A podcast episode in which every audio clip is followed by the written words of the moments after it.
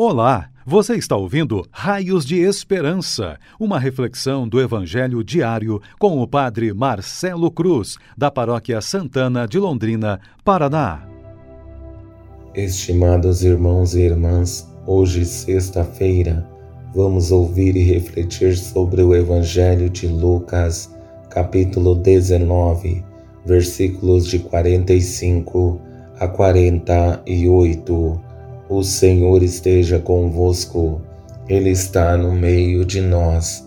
Proclamação do Evangelho de Jesus Cristo, segundo Lucas. Glória a vós, Senhor. Naquele tempo, Jesus entrou no templo e começou a expulsar os vendedores e disse: Está escrito: Minha casa será casa de oração. No entanto, vós fizeste dela um antro de ladrões. Jesus ensinava todos os dias no templo.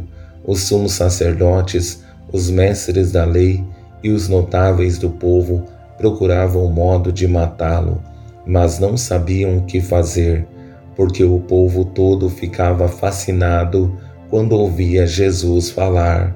Palavra da salvação. Glória a vós, Senhor.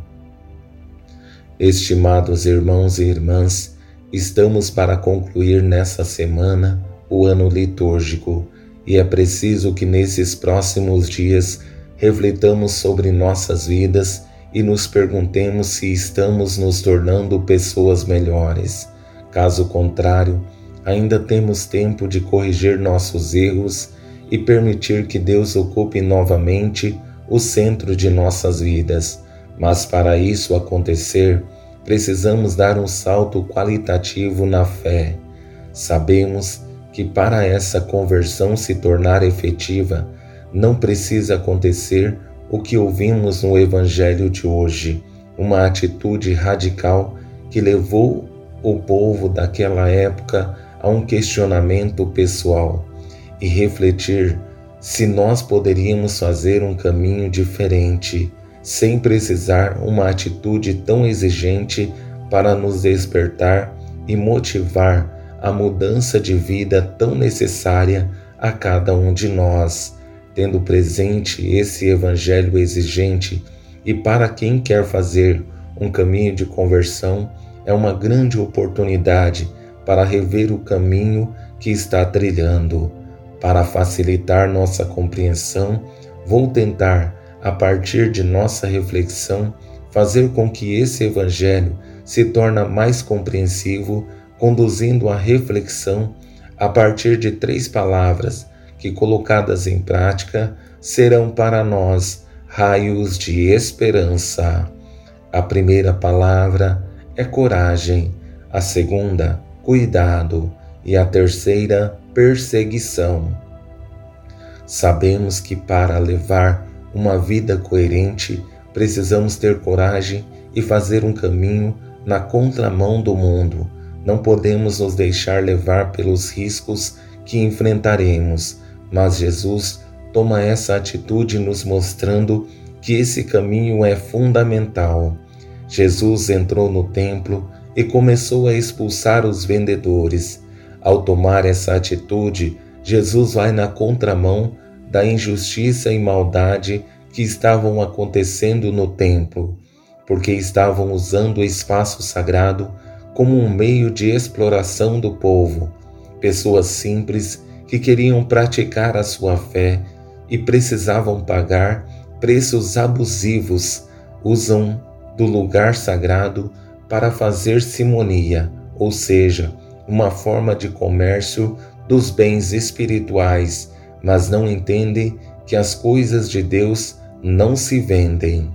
Com isso, chegamos à segunda palavra, a mais bela presente nesse Evangelho, cuidado, que é uma forma de zelo por um lugar especial que deveria nos despertar para entender a essência do templo, lugar de encontro com Deus e com a comunidade.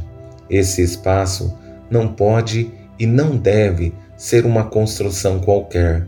O templo é o ambiente que é pensado em seus detalhes, por isso esse cuidado de Jesus, acompanhado de grande zelo, como percebemos em Suas palavras.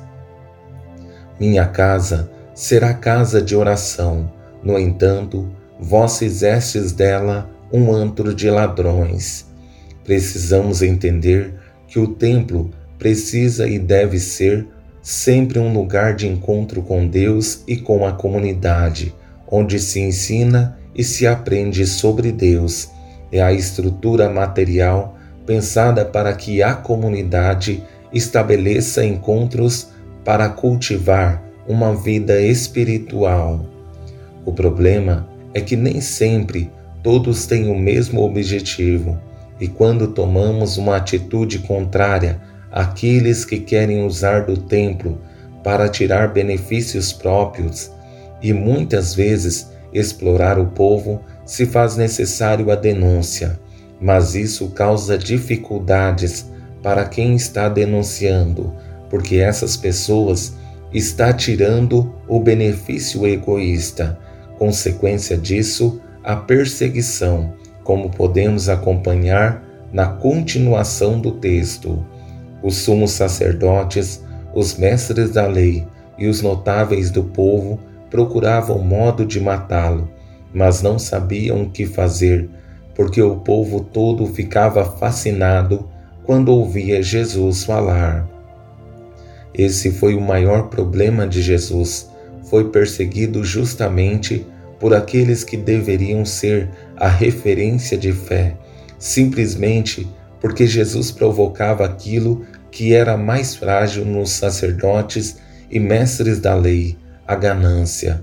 O que era para ser uma vocação se tornou um mecanismo de exploração.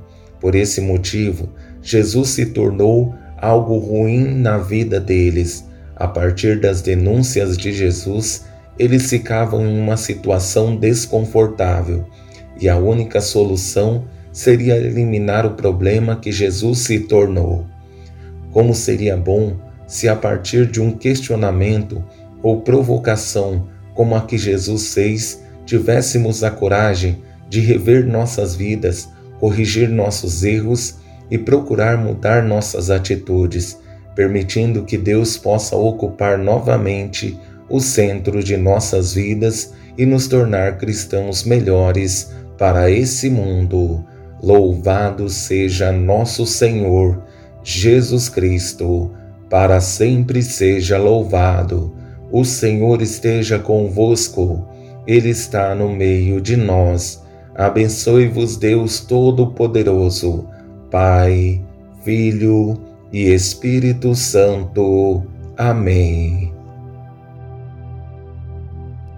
Você ouviu o Raios de Esperança, uma reflexão do Evangelho diário com o Padre Marcelo Cruz, da Paróquia Santana de Londrina, Paraná. Se esta mensagem lhe fez bem hoje, compartilhe com seus amigos.